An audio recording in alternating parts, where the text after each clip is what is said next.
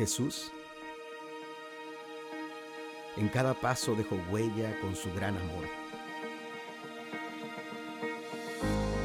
Un amor compasivo, generoso, apasionado y fiel. Fue su amor lo que hizo la diferencia para tocar multitudes. Es nuestra la oportunidad para mostrar el amor de Dios al mundo. Que se amáramos como Jesús.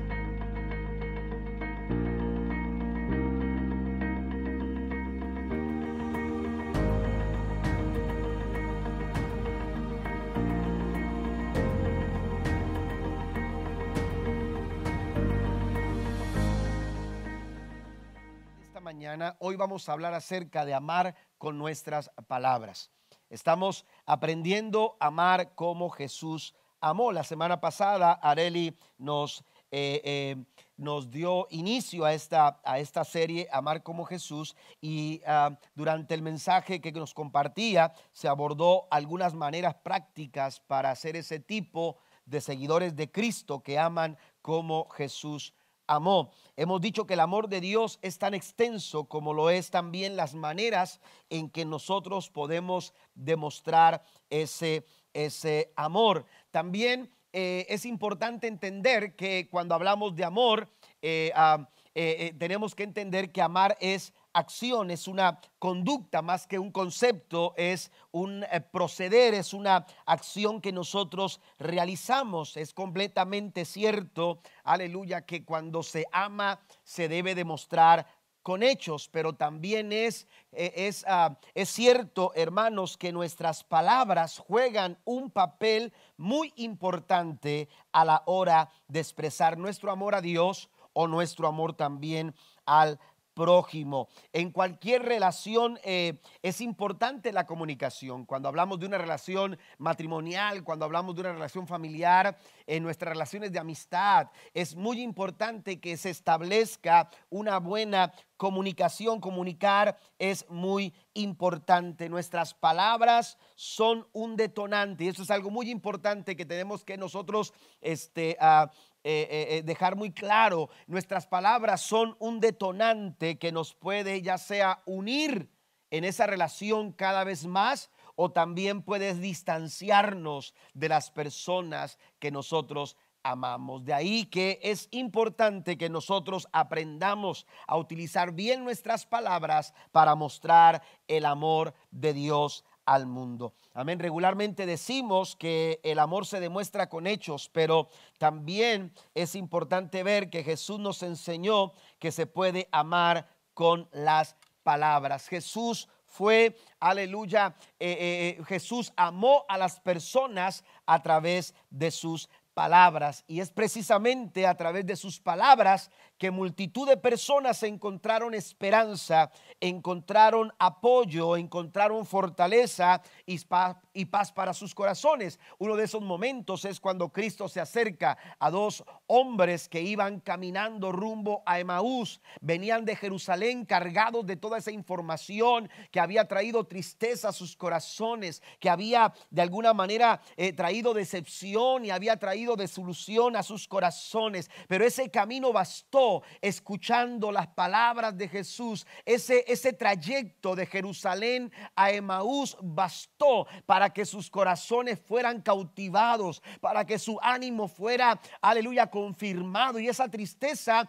eh, eh, fuese quitada de sus corazones. Tanto que dice Lucas capítulo 24, versículo 32, los dos dijeron, no es verdad que cuando Él nos hablaba, en el camino y nos explicaba la Biblia, sentíamos como que un fuego ardía dentro de nuestros corazones. Nuestras palabras también pueden mostrar amor. También a través de nuestras palabras podemos nosotros amar a las personas. Y Jesús nos enseñó que el uso correcto de nuestras palabras puede inspirar, puede motivar, puede animar y puede bendecir la vida de aquellos que nos escuchan. Podemos hacer mil cosas para mostrar amor, pero hasta pero basta una sola palabra para arruinarlo todo. Amén. Podemos hacer miles de cosas para decirle a la gente que amamos, Mira, aquí te quiero demostrar cuánto te amo. Podemos hacer muchas acciones que le digan a las personas que las amamos, pero basta una sola palabra para arruinarlo todo. Por eso es muy importante que nosotros pongamos cuidado a nuestras palabras. Mire lo que dice Santiago, que es el texto eh, eh, eh, base para lo que queremos hablar en esta mañana. Santiago capítulo 3, versículo 2, la nueva versión internacional dice, todos fallamos mucho. Si alguien nunca falla en lo que dice, es una persona perfecta. Amén. Otras versiones dicen, es una persona madura. Amén. Es, una, e, e, es parte de la madurez. Es una persona perfecta capaz de controlar todo su cuerpo. Amén. Es decir, una persona, aleluya, puede eh, amar a través de sus palabras. Mire, antes de desarrollar eh, los puntos que quiero compartir con ustedes eh, sobre este tema, quiero mencionar algunas cosas que Santiago asume en esta expresión cuando, cuando, cuando él, él, él nos dice si alguien nunca falla en lo que dice. ¿Por qué es tan importante? Considerar nuestras palabras. ¿Por qué es tan importante aprender a usar correctamente nuestras palabras? Otra versión dice nuestra lengua. Amén. Habla de la lengua. ¿verdad? Pero lo que se está refiriendo es precisamente al uso de nuestras palabras. ¿Por qué es muy importante? Bueno, le menciono tres cosas. Antes de ir al punto número uno, anote lo siguiente, por favor. Porque mis palabras le dan dirección a mi vida.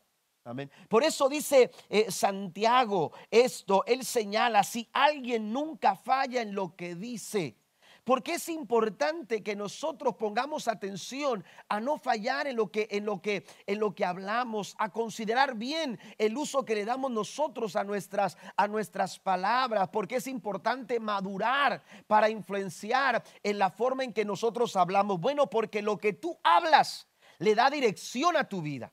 Lo que tú hablas le da, aleluya, eh, eh, eh, la dirección a tu vida. Mire lo que utiliza Santiago en el capítulo 3, versículos 4 y 5. Santiago compara a la lengua con un timón en un barco.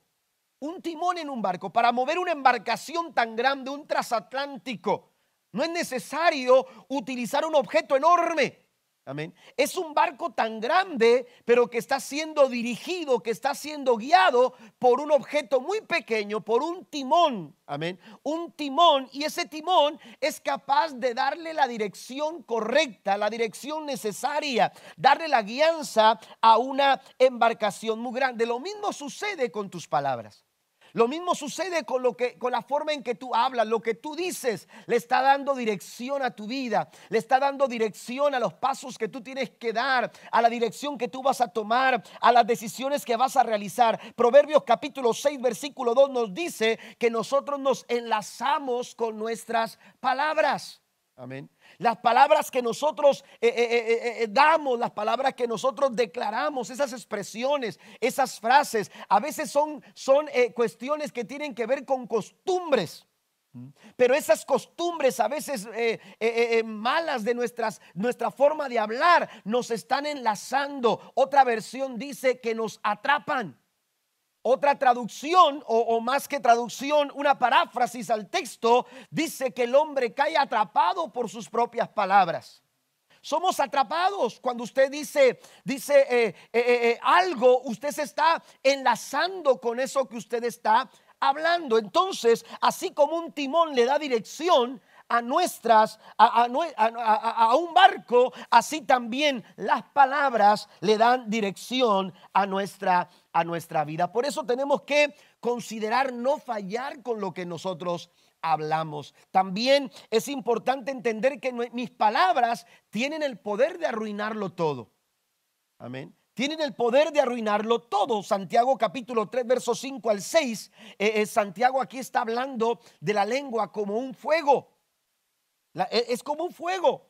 Y el fuego, hermanos, es agradable cuando usted se va de día de campo con la familia y, de pronto prenden una fogata en la noche y están ustedes ahí calentándose en la fogata, platicando historias con, eh, ¿cómo se dice? Con algodones, ¿verdad? O cómo le llaman, eh, bombones, ¿verdad? De, azúcar. Y, entonces los ponen ahí, los queman y, y la galleta. Oiga, qué agradable todo eso. Amén. Y esa fogata, ese fuego eh, nos da lo necesario para pasarla bien. Pero ¿qué sucede si ese fuego se sale de control? Ese fuego es capaz de consumir todo un bosque. Y eso es lo que dice Santiago. Santiago dice que el mal uso de nuestra lengua puede llegar a arruinarlo todo, puede llegar a consumir todo un bosque. Por eso es importante que nosotros pongamos cuidado a nuestra lengua. Y, otra cosa también que es interesante también mencionar es que mis palabras son el vehículo de mis pensamientos. ¿Mm? Mis palabras son el vehículo de lo que yo genero dentro de mí, lo que yo soy de mis pensamientos. Santiago capítulo 3, versículo 9 al 12, usted lo puede leer con detenimiento, pero además de que Santiago compara la lengua con un timón de un barco, con el fuego, de, eh, eh, también Santiago compara a la lengua con una fuente o un manantial. De ahí nuestra boca, nuestras palabras demuestran quiénes nosotros somos en realidad. Lo que usted es en su interior es mostrado en el exterior a través de sus palabras. ¿Usted quiere ver que está dentro de una habitación? Si usted quiere ver lo que está dentro de esa habitación, basta con que usted vea por esa ventana. Amén. Bueno, sus palabras son la ventana de quién es usted en su interior. Eh, eh, cuando usted habla, usted está abriendo las ventanas para que la gente vea lo que está dentro de su vida. Mire lo que dice Mateo capítulo 12, versículo 34. De la abundancia del corazón habla la boca. Amén. Usted puede tratar de mantener lo que usted tiene dentro embotellado, pero va a llegar en un momento en que lo que está dentro de esa botella se va a derramar y se derrama precisamente a través de sus, de sus palabras. Las palabras salen de lo que atesoramos en nuestro corazón. Nuestras palabras son más que simplemente palabras, son las ventanas a lo que tú eres, ventanas hacia las cosas que tú aprecias, aquellas cosas que amas más en tu vida, aleluya, se, se exteriorizan, eh, salen de tu interior a través de tus palabras, son un reflejo de lo que está lleno tu corazón. Pero entonces eh, tenemos nosotros que aprender a amar como Jesús amó. Y Jesús amó a través de sus palabras. Amar con nuestras palabras es lo que queremos mencionar. Y para ello hay tres recomendaciones que quiero que consideremos. Yo estoy amando con mis palabras cuando, número uno, hablo con honestidad. Anótelo por favor ahí en sus, en sus hojas. Amén. El punto número uno es hablando con honestidad. Una persona está amando con sus palabras cuando sus palabras son honestas, cuando en lo que hablamos, cuando en lo que nosotros expresamos mostramos honestidad. Primera de Pedro capítulo 3, versículo 10 dice, pues las escrituras dicen, si quieres disfrutar de la vida y ver muchos días felices, ¿quién no quiere esto? Amén. Todos queremos pasárnosla bien, todos queremos disfrutar de la vida, todos queremos pasar muchos días felices. Bueno, la recomendación de Pedro en su primera carta, capítulo 3, versículo 10, la nueva traducción viviente dice, refrena tu lengua de hablar el mal y tus labios de decir mentiras. Amén. Si queremos alcanzar esto, tenemos que poner cuidado a lo que hablamos. Y lo que hablamos tiene que, aleluya, ser eh, honesto. Tenemos que ser honestos en nuestra forma de hablar. Jesús amó con sus palabras porque él siempre fue honesto en sus conversaciones. Cristo tuvo docenas de conversaciones con diferentes personas, eh, eh, hombres, mujeres, ricos, pobres, gente necesitada, gente que tenía situaciones distintas y con todos tuvo conversaciones y en todo, aleluya, encontramos que Cristo habló con líderes eh, religiosos, con personas en posición, aleluya, de autoridad, pero con todos Jesús fue honesto.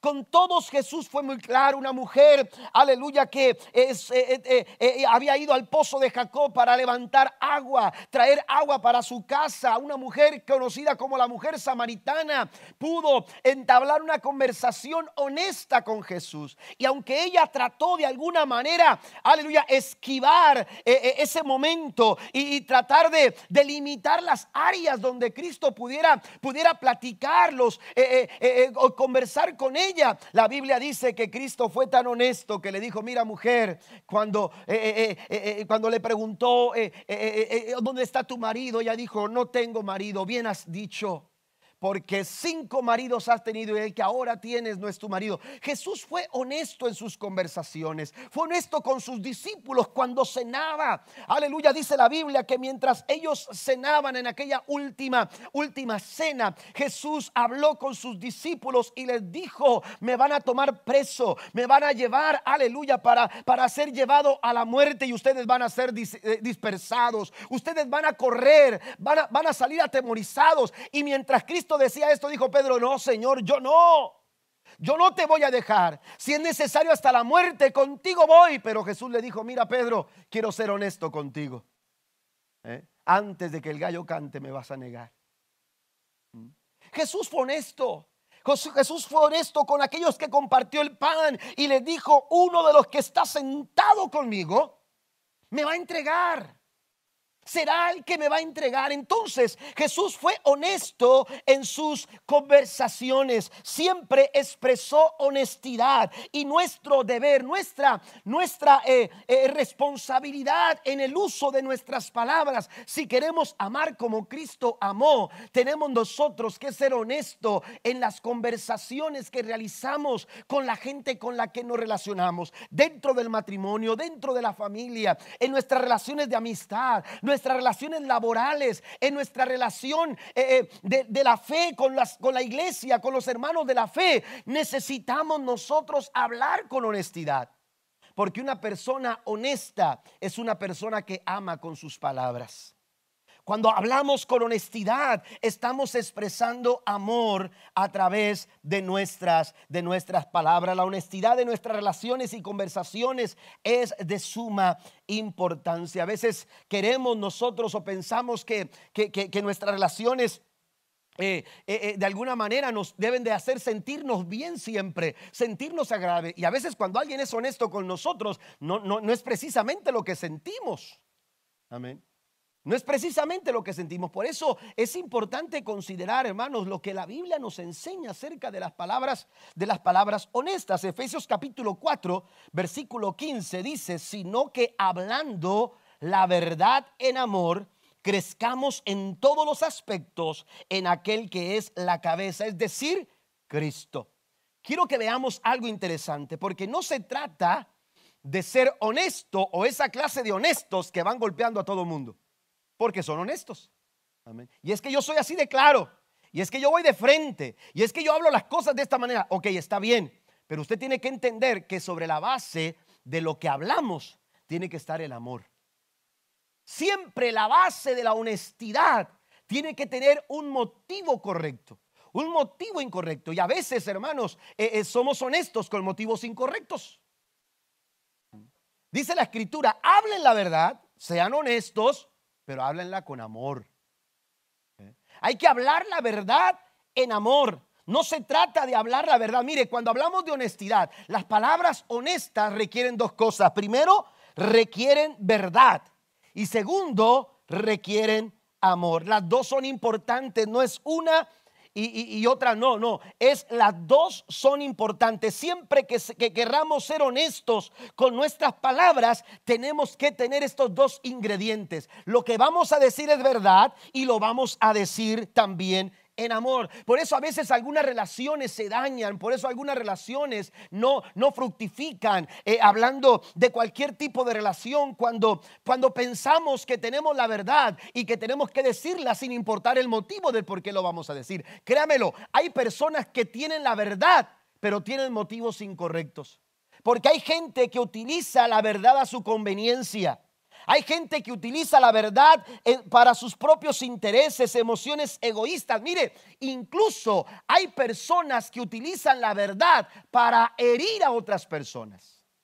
Y eso no lo avala la palabra de Dios. Eso no está bien de, eh, eh, de, acuerdo a lo que Dios dice. Dios está diciendo, si vas a hablar la verdad, que tu base, que tu motivo del por qué estás siendo honesto, del por qué estás hablando la verdad, que ese motivo que te impulsa a hablar lo que vas a decir, eh, que sea el amor en tu matrimonio, el amor en tu familia. Eh, estás hablando, estás siendo honesto porque amas a la persona. No quieres destruir, no quieres arruinar, no quieres herir, no quieres dañar. Y como no quieres hacerlo, en todo lo que vas a decir, lo vas a decir en amor. Porque las formas importan. Amén. Las maneras de cómo decimos las cosas importan. Amén. Usted le puede decir a su esposo, ay, ¿no ha sacado la basura? ¿Eh? ¿Qué, piensas que la basura se va a salir sola? ¿Verdad? usted le puede decir de otra manera a su esposo. Amén. ¿Verdad? Y, este, y, y, seguramente lo va a lograr. Pero e, es importante que nosotros sepamos hablar la verdad, pero hacerlo con amor. Y lo mismo en cualquier relación, puede ser matrimonial, puede ser familiar, puede ser eh, eh, laboral, cualquier tipo de relación de amistad. Hermano, la honestidad es importante, pero también es importante que la base de ser honesto sea precisamente el amor. Jesús siempre tenía como motivación de sus palabras, aleluya, el amor hacia el ser humano. De ahí que podemos decir que Jesús era amorosamente honesto en todo lo que hablaba.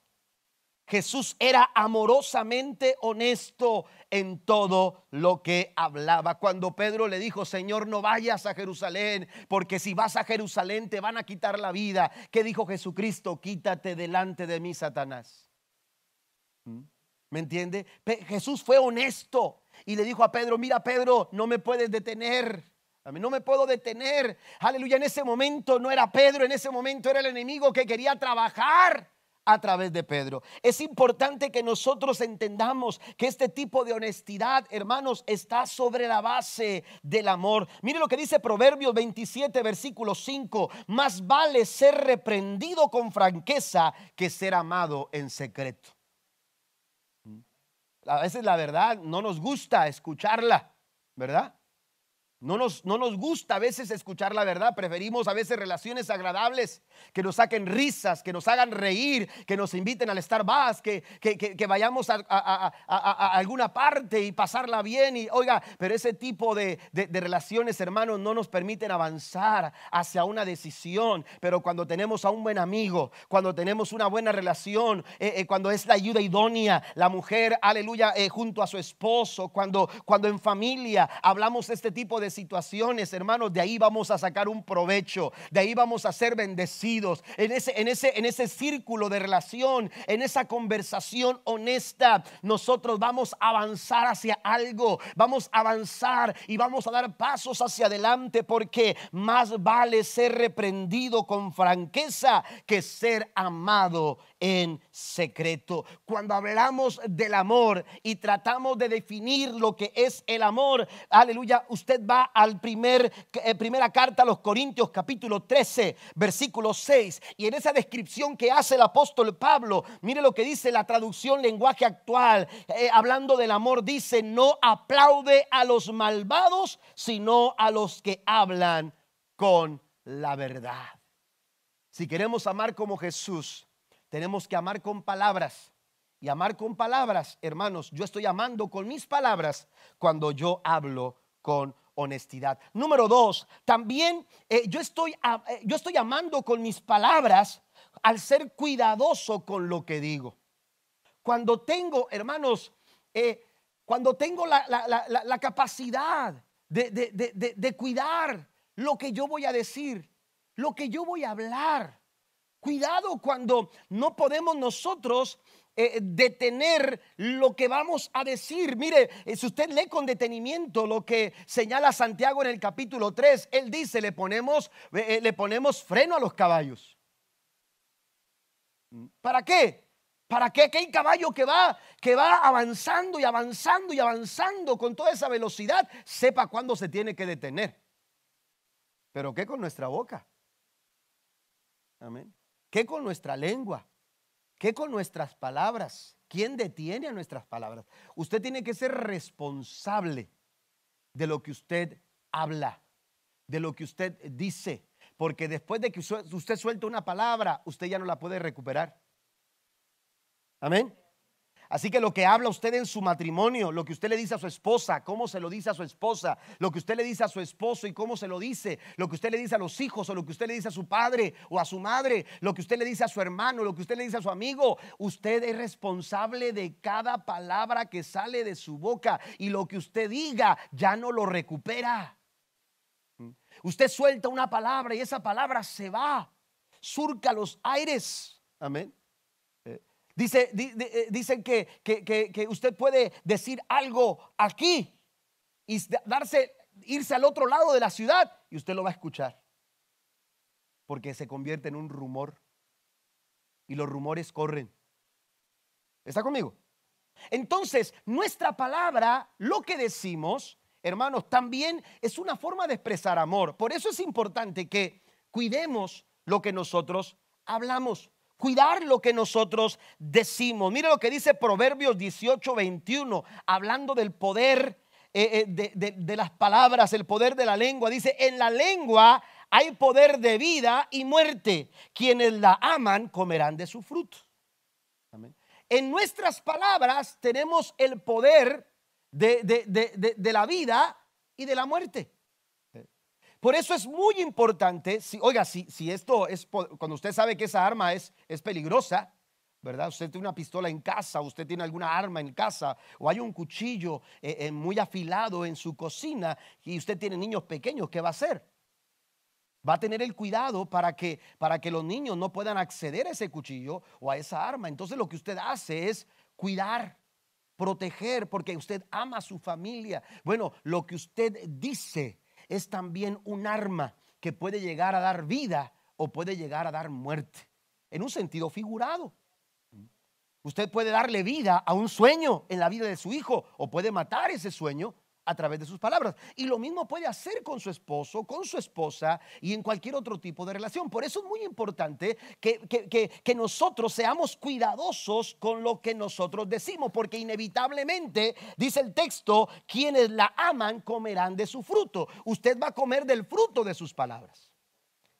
Usted comerá del fruto de sus palabras y usted no puede esperar comerse un delicioso fruto si lo que usted habló no fue saludable, no fue algo, aleluya, bien bien hablado. Entonces es muy importante que, que, estemos conscientes del poder de nuestras palabras, porque una sola palabra es, es capaz de cambiarlo todo. Lo mencionaba hace unos momentos. Podemos hacer miles de cosas para demostrarle a la persona que amamos que la amamos. Seguramente en este, en este día, eh, eh, eh, oiga, ha habido muchas expresiones y, y, cenas, y va a, haber, va a haber cenas y comidas y regalos y acciones donde nos digamos cuánto nos amamos, pero podemos hacer miles de cosas para decirle a la gente que la amamos, pero una sola palabra puede arruinar todo. Basta una sola palabra para arruinarlo todo. El poder de nuestras palabras. Tenemos que ser conscientes entonces lo que, lo, que, lo que significan nuestras palabras que salen de nuestra boca. Mire, si fuéramos conscientes del poder que tienen las palabras, hermanos, entonces no dudaríamos en hablar menos y escuchar más. Mm. Si fuéramos conscientes de que nuestras palabras tienen ese poder de dar vida o muerte, entonces, hermanos, tendríamos más cuidado de tal forma que nos vamos a disponer a escuchar más y hablar menos. Y ese es el consejo que nos da la escritura. Ese es el consejo que nos da la palabra. Miren lo que dice Mateo 12:36. Les aseguro que en el día del juicio final todos tendrán que explicar por qué hablaron, por qué dijeron, por qué señalaron con sus palabras. Todos tendrán, esto nos habla de responsabilidad. Usted y yo tenemos que ser responsables de tal forma que podamos bendecir. Dios nos ayuda a que nuestras palabras sean palabras de bendición. que bendigamos a nuestro cónyuge, que bendigamos a nuestra familia, que bendigamos a nuestras amistades, que bendigamos a nuestros hermanos, a la gente de nuestro trabajo, con la gente que nos la relacionamos, sea gente bendecida por medio de nuestras palabras. ¿Sabe que la palabra bendecir significa decir bien o hablar bien? Hablar bien. Nosotros a veces eh, eh, señalamos o, de alguna manera sentamos esta, esta expresión eh, de hablar bien de alguien de acuerdo a sus hechos. Pero cuando usted habla bien, usted está hablando quizás donde, donde, donde, donde no hay amor, usted habla amor, usted habla esa palabra para amar amablemente, pacientemente, desinteresadamente cuando usted habla palabras de este tipo donde no hay amor, empieza a manifestarse el amor de Cristo por medio de nuestras palabras. Y de eso se trata, bendecir. A veces el día no está bien, pero usted habla bien. Y usted eh, entonces habla bien y, expresa, aleluya, una palabra de bien. Y esa palabra de bien cambia, eh, eh, quizás no su exterior, pero sí cambia su interior y te ayuda para poder de alguna manera lidiar con las circunstancias que no están bien, pero tú estás bien a pesar de esas circunstancias. Usted lo cree, den un aplauso fuerte a nuestro Dios. Mire, hay tres factores dañinos de los que debemos cuidar nuestras palabras. El primero de ellos es la ira. La ira puede llegar, hermanos, a ser de nuestra forma de comunicar un campo de batalla. La ira, cuando nosotros dejamos que el enojo tome control, entonces ese enojo, esa ira, usted está conversando con su esposa, con su esposa, o esposo, sus hijos, no sé, y usted está conversando, pero de pronto hay un momento que, las cosas se alteraron, empezaron a discutir, empezaron a argumentar y empezaron a subir de tono y entonces se detona el enojo. Amén. Cuando nosotros no sabemos lidiar con el enojo, entonces la ira toma control, amén, y cambia nuestras conversaciones o hace nuestra comunicación con las personas con las que estamos conversando, hace de esta conversación un campo de batalla. ¿Qué es lo que dice la Biblia acerca de esto? Mire lo que dice Pablo en Efesios capítulo 4, verso 26 al 27. La nueva traducción viviente dice, además, no pequen al dejar que el enojo los controle, no permitan que el sol se ponga mientras siguen enojados, porque el enojo da lugar al diablo. Cuando nosotros, mire, Pablo no está diciendo que no nos enojemos, porque Pablo entiende que los seres humanos eh, eh, eh, manifestamos por nuestra naturaleza diferentes emociones, estados de ánimo. Y estamos expuestos a emociones buenas como emociones no tan buenas. Jesús mismo fue expuesto al enojo. Y la Biblia dice que Cristo se enojó, Cristo se molestó. Cristo estuvo muy enojado por lo que estaba pasando dentro del templo. Cristo también experimentó el enojo que tú sientes, que tú, que tú eh, pasas. Pablo seguramente también eh, eh, hubo momentos en que sintió y, y, también pasó por momentos de enojo. Pablo no está diciendo que no nos enojemos. Lo que sí está diciendo es que el enojo no tome control. Porque entonces cuando el enojo toma control, ¿sí? E, ese es el problema. Cuando nosotros le cedemos el control a la ira, el control al enojo. Cuando nosotros cedemos el control, hermanos, e, el enojo empieza a ser de la suya. La comunicación se vuelve un campo de batalla y, en, ese, en ese punto la gente reacciona de diferentes maneras. Hay quienes, hermanos, hacen una trinchera y se esconden, se refugian en su trinchera y de ahí usted no lo saca. Y de ahí no lo saca, ya se cerró, ya se cicló. Y usted le dice, dime algo, no va a decirle nada. Y entre más usted le diga que hable, no va a hablar. Porque él está trincherado, porque es su lugar de seguridad. Porque él se siente seguro o ella se siente, seguramente a veces son más los hombres los que se atrincheran y, y cierran la puerta al diálogo, ¿verdad? A no comunicar, se cansan de hablar y pum, se cerró todo. Como cuando el motor se apaga, pum. ¿Verdad? Que no es bueno, es cierto, no es bueno. Pero inevitablemente lo que, la forma en que algunos reaccionan eh, eh, en una situación como esta, se atrincheran. Otras personas, hermanos, eh, a, diferencia de aquellos que se atrincheran, lo que hacen es que edifican una torre para vigilar de lejos. Recuerde, es el campo de batalla. Y están vigilando, poniendo atención a lo que está pasando, los movimientos del adversario. ¿Verdad? Y cómo manotea, y cómo dice, y cómo habla, y, cómo cambia el tono de su voz. Y él está vigilando y esperando el momento. Hay otros que crean depósitos de municiones. ¿A poco no? ¿Eh? ¿Me entiende?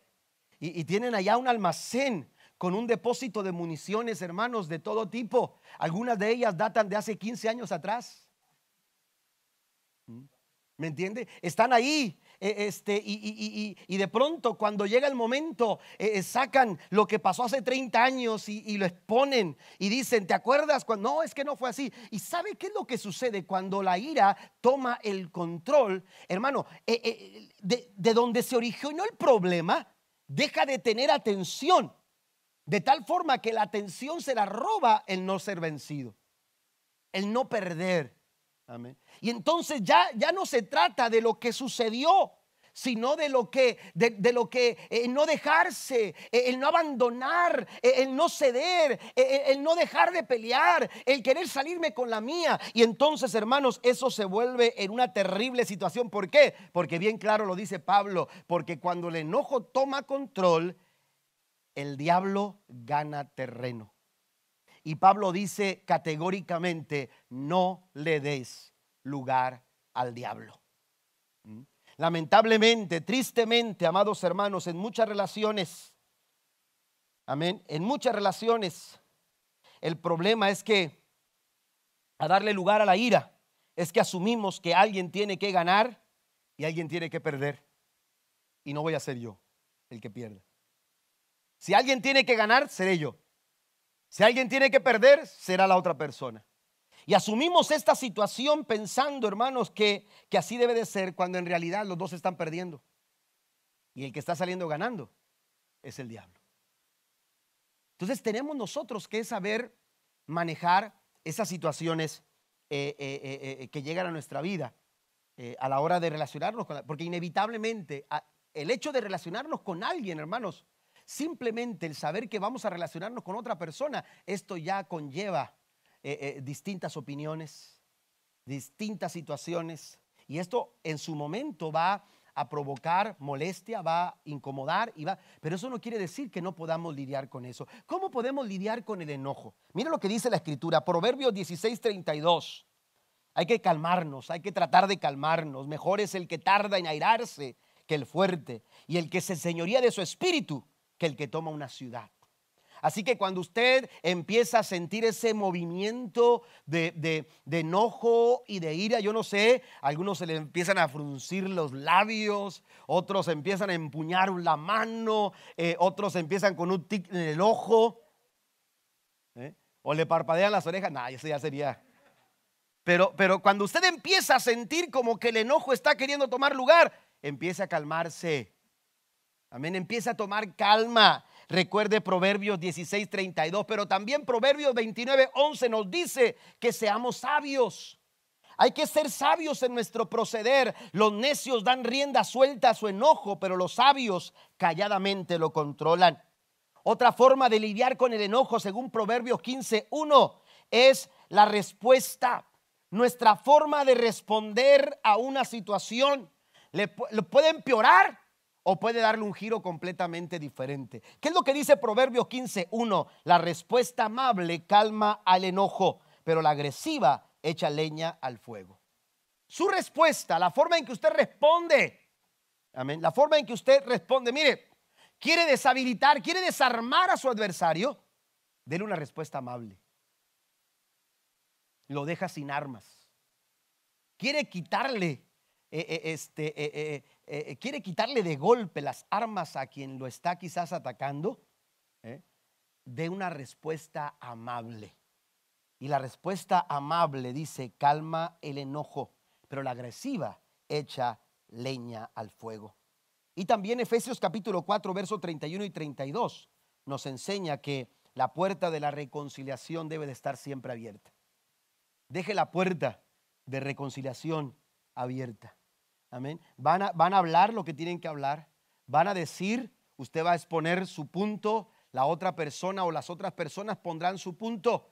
pero detrás de todo eso siempre ustedes saben que la puerta de reconciliarse está abierta. Dice Efesios 4, 31 y 32, abandonen toda amargura, ira y enojo, gritos y calumnias y toda forma de malicia. Más bien, sean bondadosos, compasivos unos con otros y perdónense mutuamente, así como Dios los perdonó a ustedes en Cristo. Otro factor, además de la ira, hermanos, es el chisme. ¿Han oído acerca de esto? ¿Alguna vez usted ha escuchado esta palabra?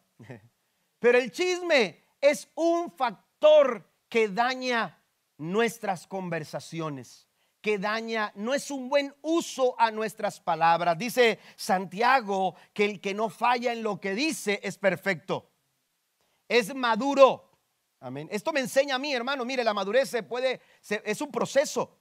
Esto quiere decir que podemos nosotros crecer, podemos aprender a darle buen uso a nuestras palabras. Amén. Pero tenemos nosotros que buscar la madurez. Hemos estado hablando de esto eh, los martes en la tarde. Estamos hablando durante las semanas, eh, durante los martes, estamos hablando sobre la madurez, señales de madurez. Pero eh, es importante entender, hermanos, que el chisme, mire, a veces el chisme, yo no sé por qué, pero el chisme a veces es, ese, tipo de pecados a los que a veces los mismos cristianos le ponemos un carácter inofensivo. Como que no daña. Está ahí, sabemos que está mal. Pero ¿por qué lo hacemos? Porque de alguna manera pensamos que no nos va a hacer daño, que no daña mi relación con Dios, no daña mi relación con las demás personas. Y eso es incorrecto, eso es equivocado. El, chisme no es bueno de ningún contexto. Viéndolo por ningún tipo, eh, eh, eh, punto de vista, el chisme va a ser, en nada va a ser beneficioso. Siempre va a provocar alguna afectación o algún daño en su relación con Dios o en su relación con las personas a las que usted quiere amar. Es importante entender, mire, a veces pensamos eh, eh, del chisme eh, como, como, ese tipo de, situaciones que a veces vivimos cuando de pronto usted está por comerse algo y no, no comas eso porque a fulano de tal hizo daño. Y yo no sé por qué usted dice, a mí no me va a hacer daño. No sé si piensa que tiene un estómago diferente, ¿verdad? Pero a veces pensamos que hay cosas que dañan, pero que a nosotros no nos va a causar ningún tipo de daño. ¿Qué dice la Biblia acerca del chisme? Mire, para empezar, la Biblia pone el chisme en la misma lista de pecados. El chisme no es pecaditos, el chisme es un pecado como tal. Y lo pone en la misma lista, hermanos, de de, pecados como los que menciona Pablo en su primera, en su carta a los Romanos, capítulo 1, verso 29 en adelante. Por, dice, por pensar que era una tontería reconocer a Dios, Él los abandonó a sus tontos razonamientos y dejó que hicieran cosas que jamás deberían hacerse. Se llenaron de toda clase, note esto, perversiones, pecados, avaricia, odio, envidia, homicidios Amén. Peleas, engaños, conductas maliciosas y chismes. Y el verso 30 dice, son traidores, insolentes, arrogantes, fanfarrones y gente que odia a Dios, inventan formas de pecar y desobedecen a sus padres. Amén. Este tipo de conductas no agradan a Dios en ningún contexto. Amén. En ningún contexto, porque hay gente que dice, mira, eh, eh, no, ¿sabes qué? Estoy muy preocupada por Juanita. ¿Y eso? ¿No, ¿No oíste la petición que puso? Va a perder la casa. ¿Eh? Y, pues, ¿quién sabe por qué la perdería? ¿O quién sabe por qué, qué habrá hecho? Y empieza, hermanos, y todo comenzó por algo tan pequeño, por una petición. ¿Me entiende? Entonces, tenemos que tener cuidado. El chisme en ningún contexto es saludable. Hay quienes los traen, hay quienes los llevan pero también hay quienes lo reciben y lo disfrutan. Amén. Entonces tenemos que tener cuidado. Proverbios capítulo 16, verso 28 dice la nueva versión internacional, el perverso provoca contiendas y el chismoso divide a los buenos amigos. El chisme, aleluya, es eh, una situación eh, eh, que puede dañar nuestras conversaciones, eh, eh, no es saludable, eh, no es algo que contribuya para el bienestar absolutamente de nadie. Proverbios 20, 19 dice, el chismoso anda por ahí ventilando secretos, así que no andes con los que hablan de más. ¿Mm? Mire, cuidado con con, lo que eh, recibimos en nuestros mensajes de texto. Cuidado con las llamadas telefónicas de aquellas personas que quieren incitarnos a escuchar conversaciones, aleluya, que no son saludables, que no, que no tienen el cuidado. Hay que poner cuidado no solamente a lo que hablamos, sino que a lo que escuchamos, porque recuerde que lo que entra a nuestro corazón después sale por nuestra, por nuestra boca, porque de la abundancia del corazón habla la boca. Y si usted está abundando en el chisme porque lo está recibiendo, va a llegar el momento en que eso que ha tenido embotellado se va a derramar a través de sus palabras.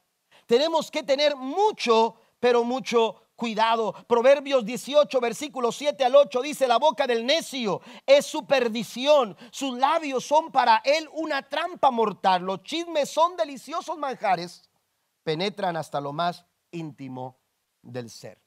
Una forma, hermanos, de evitar este tipo de, factores como el chisme es el siguiente, siguiente, el siguiente principio. No compartan nada con alguien que no es parte del problema o de la solución. Si usted quiere evitar entrar en esas conversaciones donde el factor del chisme es, ¿verdad? Y no me refiero al chismo book, este, ¿verdad? ¿Cómo se? Pero, pero, pero si quiere evitar ese tipo de situaciones donde el factor del chisme está predominando, tenemos que, escuche esto, no compartir, no recibir algo en lo que yo no soy parte del problema o no soy parte de la solución. Amén. Entonces tenemos que tener cuidado y aquí se quedan todos serios, ¿verdad? Número tres, o siguiente, siguiente factor, mejor, antes de ir al punto número tres, siguiente factor, además de la ira, que es un factor que daña nuestras conversaciones, además del chisme que también daña nuestras conversaciones, también hay un tercer factor y es hablar demasiado.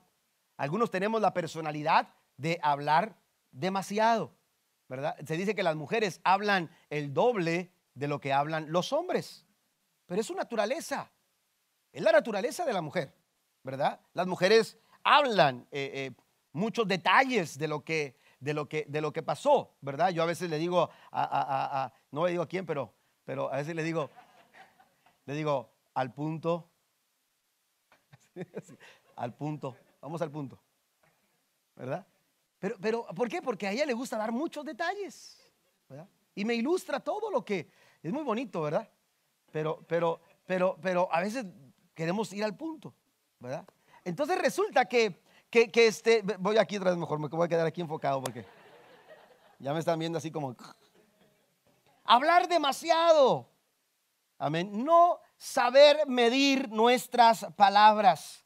Proverbios en el capítulo número 13, versículo 23, dice, dice, el que frena su boca y su lengua se libra de muchas angustias. Usted va a ser librado de muchas angustias si usted sabe medir sus palabras, cuándo hablar y cuándo callar. Cuándo hay que hablar y cuándo hay que callar. Amén. Eh, eh, eso le va a ayudar a usted mucho. La traducción lenguaje actual de ese pasaje dice, quien tiene cuidado de lo que dice nunca se mete en problemas. Necesitamos entonces tener, ser cuidadosos a la hora de hablar, cuidarnos de la ira, cuidarnos del chisme, pero también cuidarnos de hablar en demasía. Santiago capítulo 1, verso 19 dice, todo hombre sea pronto para oír y tardo para, para hablar. ¿sí? Tenemos que darnos eh, el tiempo, tenemos que ser cuidadosos y saber cuándo. Amén. Una vez le dijeron a una persona, tú no has dicho nada, ¿por qué no has dicho nada? ¿Por qué no, por qué no dices? ¿Por qué no hablas? Eh, estamos tratando de arreglar. Y él, él les dijo sencillamente, es que no tengo nada que decir. Hay momentos en que usted dice es que no hay nada que decir. Sabe que, que esta forma prudente de proceder comienza cuando nosotros escuchamos más y hablamos menos.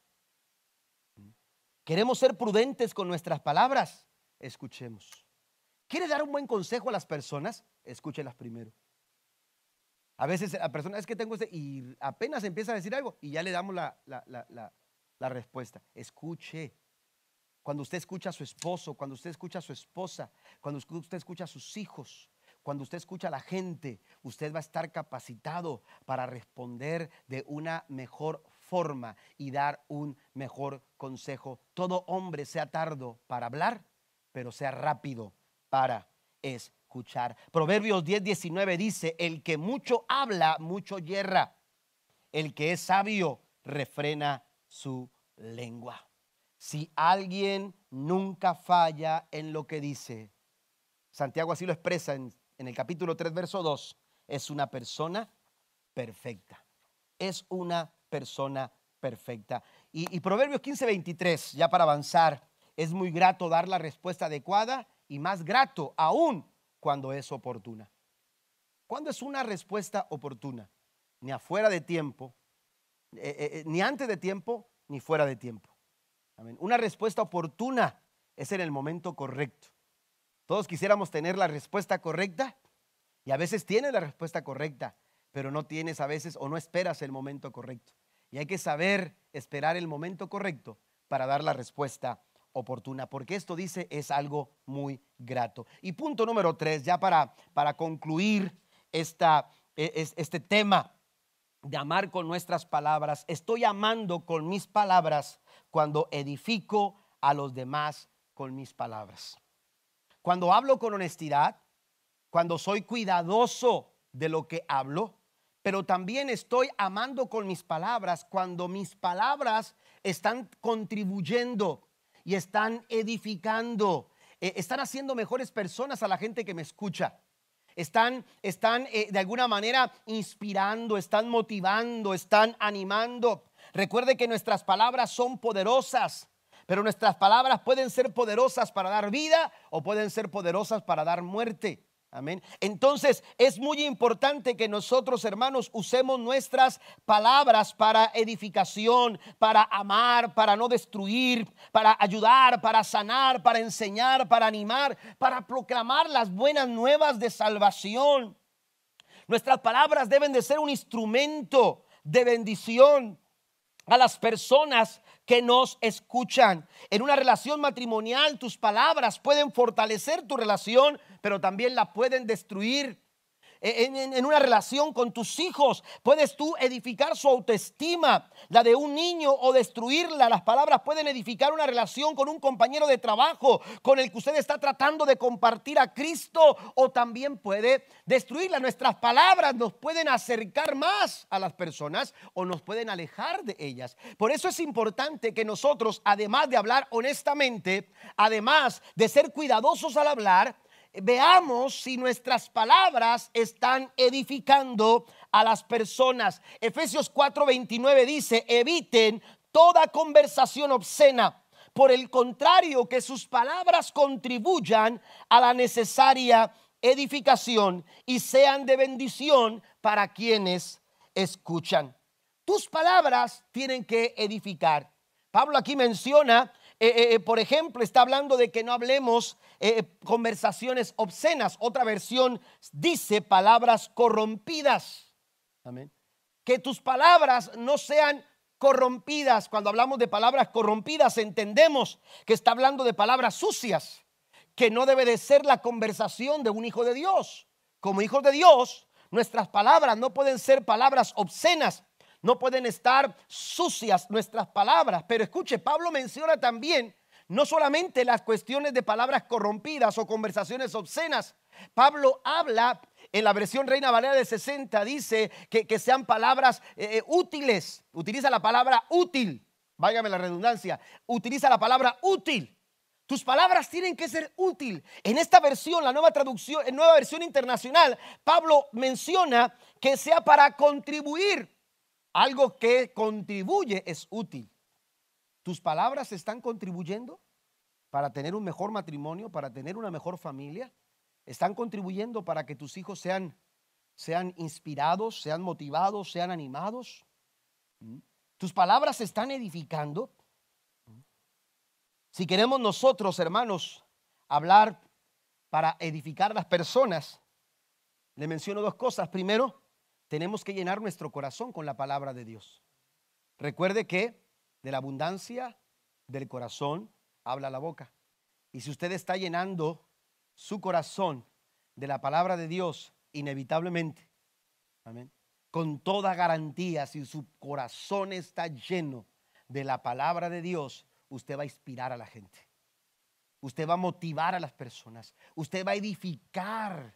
Tus consejos no vendrán de aquí. Tus consejos vendrán de tu corazón que está lleno con la palabra del Señor, tus decisiones, eh, eh, eh, los pasos que tú das, tus conversaciones, aleluya, van a ser, de, van a estar alineadas a la palabra del Señor, van a estar, aleluya, sujetas al sentir de la palabra de Dios. No quiere decir que cuando tú hables, hables puros versículos y pasajes de la Biblia, no. Lo que quiere decir es que tus conversaciones van a estar, aleluya, garantizadas en un contexto bíblico, en un pensamiento bíblico. Cuando tú te des cuenta que lo que se está hablando no está eh, eh, avalado, no está de alguna manera, eh, este, no está acorde o alineado a lo que Dios está diciendo o a lo que Dios te dice en su palabra, tú te vas a dar cuenta y vas a darte cuenta que, eso, que esa conversación ya no puede seguir adelante. ¿Por qué? Porque estamos llenos con la palabra de Dios. Usted quiere edificar a las personas, llénese su corazón de la palabra del Señor, porque de la abundancia del corazón habla la boca. Pero también otra cosa que nos va a ayudar a poder edificar a los demás con nuestras palabras es que debemos de pensar antes de hablar. Lamentablemente nosotros a veces reaccionamos a lo que decimos. Y entonces queremos enmendar lo que dijimos. Perdón, perdón, no quise decirlo. Se me, se me salió. No era lo que quería decir, pero ya estaba en tu corazón. Inevitablemente lo que tú dices abrió la ventana de tu corazón y le hizo ver a las personas lo que está en tu corazón. Entonces, ¿qué tengo que hacer antes de hablar? Tengo que detenerme a pensar. Tengo que pensar lo que, lo que voy a decir. Amén. Tengo que pensar lo que voy a hablar porque esto me va a ayudar, hermanos, a, a sustentar eh, una, una buena conversación, a tener una buena plática, a compartir algo que realmente sea necesario, algo que sea oportuno, algo que realmente valga la pena. Porque a veces nuestras conversaciones, hermanos, eh, eh, son como, como, como simplemente algo como para pasar el tiempo. ¿No se ha fijado que a veces estamos platicando con una persona y, y ya nos despedimos como 20 veces? Bueno, pues es que me tengo que ir, se me está haciendo tarde y nunca te fuiste, ya se te hizo tarde. ¿Pero por qué? Porque estamos acostumbrados, amén, a, tener ese tipo de conversaciones que, no son útiles, que no son útiles. Lamentablemente hoy, hermanos, el teléfono nos ha aprisionado tanto ¿eh? que las redes sociales nos, detienen, nos detienen, la verdad. Usted quiere, quiere hacer algo, ah, voy a ir para allá, pero no, no faltó que quiso echar un vistazo al Facebook. Y ese vistazo fueron 15 minutos, 30 minutos, a veces hasta más tiempo. Y solamente haciendo esto. ¿Me entiende? ¿Por qué? Porque estamos, hermanos, aleluya, eh, de alguna manera reaccionando estamos de alguna manera eh, eh, eh, dejándonos llevar por una reacción cuando Dios quiere que nuestras conversaciones sean edificantes. Si vas a decir algo, edifica. Si vas a decir algo, contribuye. Si vas a decir algo, anima. Si vas a decir algo que sea inspirador. Si vas a decir algo que sea algo que valga la pena. Porque ese es el tipo de conversaciones, aleluya, que, que, que, emanan de una persona que ama con sus palabras. Jesús amó con sus palabras. Proverbios 13, versículo 3 dice, el que guarda su boca, guarda su alma, mas el que mucho abre sus labios, tendrá calamidad. Tendrá calamidad. Y en el capítulo 12, verso 18, pasen los músicos, por favor. Verso 18, la nueva versión internacional dice, el charlatán hiere con la lengua como una espada, pero la lengua del sabio brinda alivio. Amén. Dice que el charlatán hiere con sus palabras como con una espada. Amén. A veces nuestras palabras son como un martillo, como un mazo que está golpeando y que está queriendo derribar el concreto, queriendo derribar una construcción. Y, y, ahí está golpeando y golpeando. A veces nuestras palabras son así, como ese mazo. Y cuando menos te das cuenta, Todo lo que te rodea, hermano, son escombros de relaciones que no, que no avanzaron. ¿Mm? Ahí está el escombro de una relación que no avanzó. Un escombro de, de, una relación que, que, que fue tan golpeada por nuestras palabras porque simplemente no pensamos antes de hablar. Cuando no se piensa antes de, actuar, de, hablar, hermanos, inevitablemente vamos a herir, vamos a dañar y vamos a golpear el corazón de la gente que decimos amar. Amar con nuestras palabras es edificar la vida de las personas. Me encontré con una reflexión que impresionó mucho mi corazón. Eh, un pastor se le pidió por parte de sus hijos y de los amigos que dijeran unas palabras, que platicara algunas anécdotas de lo que había sido en vida su esposa.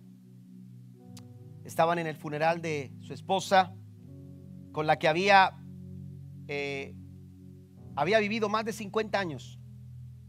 Habían establecido un ministerio muy productivo, muy fructífero y ahora que había fallecido su esposa, le pidieron que dijera algunas palabras durante el funeral.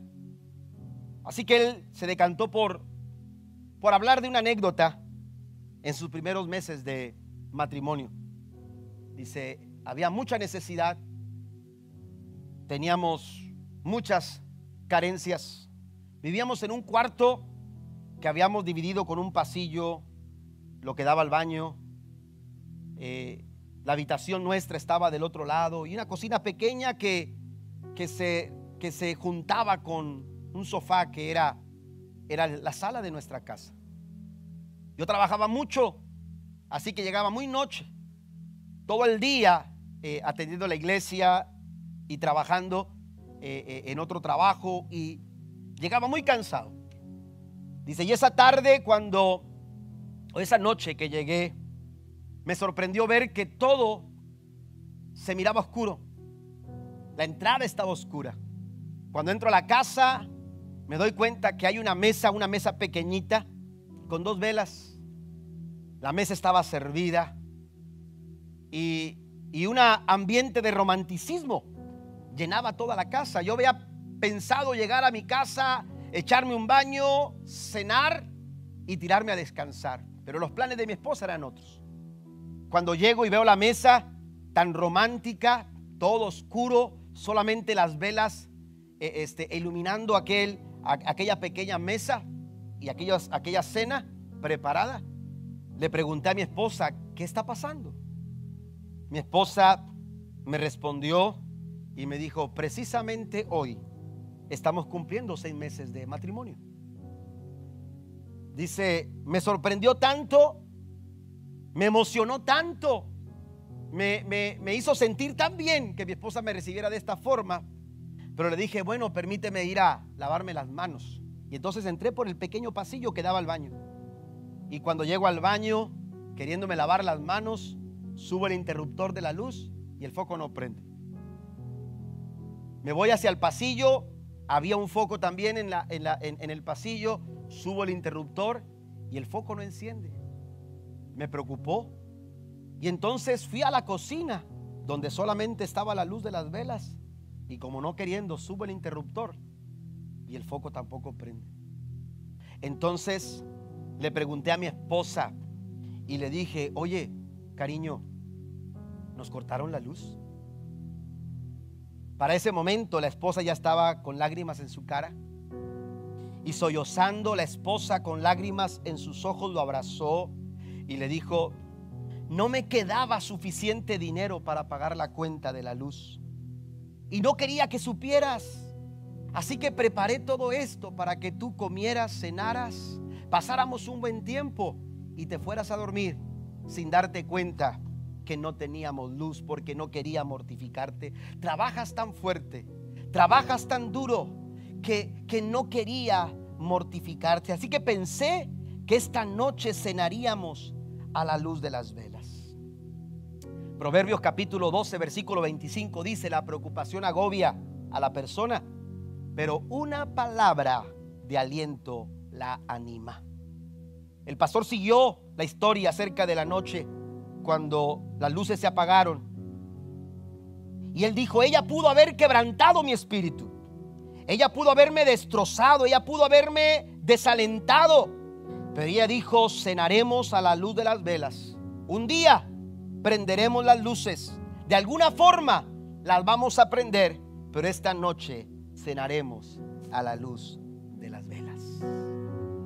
¿Sabe que sabe que podemos nosotros con nuestras palabras contribuir para dar valor, expresar valor al esfuerzo de las personas que nos rodean? La gente que nos ama, sea tu esposo, sea tu esposa, sean tus hijos. Con tus palabras tú puedes edificar algo, aún de lo que no hay, aún de lo que ellos no han visto. Cuando tú le hablas con palabras que edifican, cuando tú le hablas con palabras que inspiran, cuando tú le hablas con palabras que son capaces de levantarlos de donde están, para llevarlos a hacer lo que tienen que hacer a fin de alcanzar lo que Dios ha pensado que ellos pueden alcanzar. Póngase de pie conmigo, por favor, en esta mañana. Proverbios 16, 24 dice, panal de miel son las palabras amables. Endulzan la vida y dan salud al cuerpo. Nuestras palabras son como un panal de miel. Amén. Cuando son amables. Cuando endulzan la vida y le dan salud al cuerpo. Jesús dejó muy claro que seremos responsables de cada palabra que nosotros demos, que de nuestros labios salgan. De ahí que tenemos que aprender a amar como Jesús. Y si queremos aprender como amó Jesús, tenemos que amar con nuestras con nuestras palabras. Hoy queremos orar. Hoy queremos orar y en nuestras oraciones queremos decirle al Señor que nuestras palabras sean como una semilla de bien que sean capaces de producir toda clase de bendiciones en aquellos que escuchan nuestras palabras. El salmista oró y en su oración le dijo en el Salmo 19, verso 14, sean gratos los dichos de mi boca. ¿Alguien puede orar de esa manera esta mañana? ¿Alguien puede hacer esa misma oración en esta hora? ¿Alguien le puede decir al Señor, Señor, que de aquí en adelante lo que yo hable sean gratos los dichos de mi boca y la meditación de mi corazón delante de ti.